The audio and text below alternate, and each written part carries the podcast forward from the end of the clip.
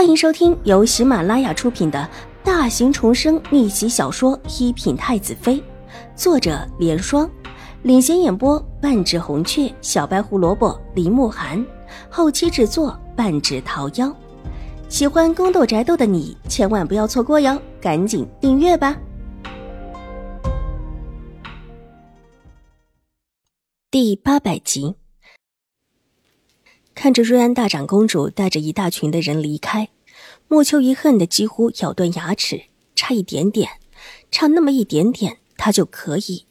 谁料想居然被邵婉如坏了事情，恨恨地看了看邵婉如的背影。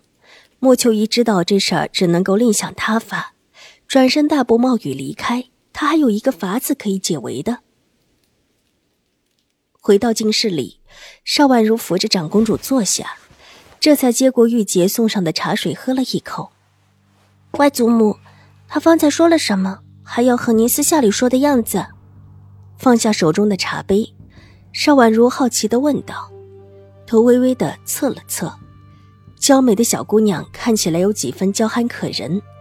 大长公主看得心都软了，当下不在意的道：“说他是那个同乡的事情，就着我帮帮他。”还说我一定不会后悔，之后看我不同意，又说要告诉我他那个同乡的身份。他的同乡是什么身份？邵婉如心头一紧。这个我也不太清楚，他后来就没说，也不知道是什么身份。难不成是京中谁家的小姐逃了婚不成？也没听说哪家的小姐为家里不喜，要嫁个七老八十的。朱安大长公主觉得好笑起来，这事说起来，她到现在也疑惑的很。那个女子是怎么找到自己头上来的？看她跪在泥地里，自己倒也的确有那么一瞬间同情她，想冲动的答应她。被外孙女这么一提醒，也知道这事儿不合适。特别在这个关口更不合适。先皇的妃嫔出使，要防的，就是像自己这种皇家血脉的人。自己这个时候撞上去，若是查出一点什么来，可就不治了。多一事不如少一事。卓卓姐弟还小，若是少了自己的扶持，还不定被人欺负成什么样子。就这点上来说，大长公主觉得自己以后还需谨慎。外祖母。先皇的妃嫔里，难道还有什么可以闹腾的？不都是五子的妃嫔吗？邵婉如转动着自己面前的茶杯，眨了眨灵动的水眸，越发的好奇起来。唯有眼底闪过一丝幽深，她总觉得这里面有事，但一时间又抓不住。唯有看起来知道许多内情的外祖母，可能知道什么。我也不知道他们在闹腾什么。五子的嫔妃而已，总不见得先皇还有一个遗腹子吧？大长公主漫不经心的摇了摇头，她是真不明白，还有谁关注那群被关起来的女人？先前的子嗣唯有楚留臣，而楚留臣还是那么一副病病弱弱的样子，就算有人想利用他干什么，也干不成。坏祖母，先皇。就真的只有成王殿下一个血脉吗？邵婉如脸上不显，心头却是微微一动。自然只有他一个，其他的哪里还有？先皇不可能再有其他血脉了。就算那些个嫔妃被救出去又如何？瑞安大长公主冷笑一声，她这会儿站定的就是皇室大长公主的身份。对于一些暗中的谋算，不觉得嘲讽起来，邵婉如却是一阵的漠然，水眸却紧紧的收缩成一点。上一世有那么一个人，不知道是不是真的是先皇的血脉，只是这么一说，却并没有正式的认同。如果真的还有一个遗父子，为什么不得到皇上的认可？但如果不是，当时善待他又是什么原因？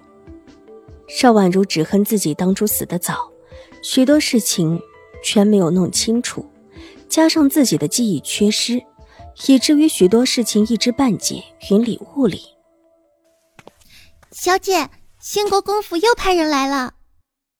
青儿在廊下禀报道：“五小姐，太夫人让老奴来看看您，跟您说一声，过几日啊，太夫人会到玉惠庵来看五小姐，顺便再拜拜佛，替府里祈祈福。”再给五小姐送一份生日礼物。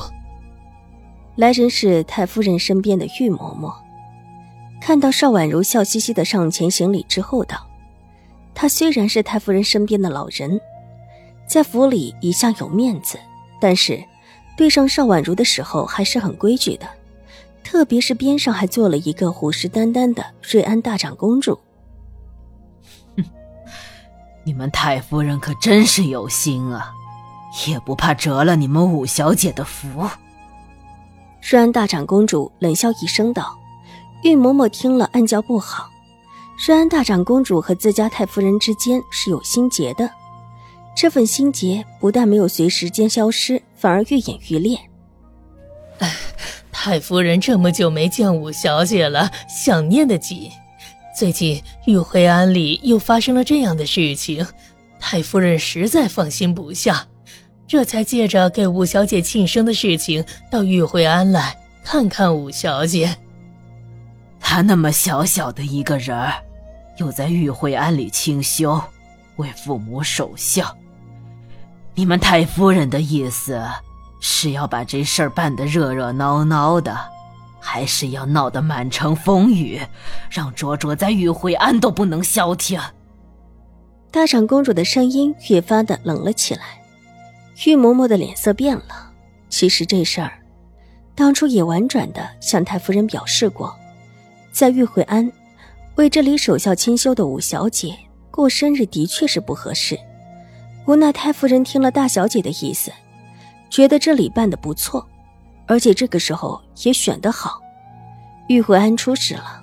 作为祖母，放心不下亲外孙，借着生日说来看看，说明太夫人对五小姐的慈和，也说明太夫人对五小姐是真心的疼爱，而不是外面人所说的兴国公府上下都不喜五小姐。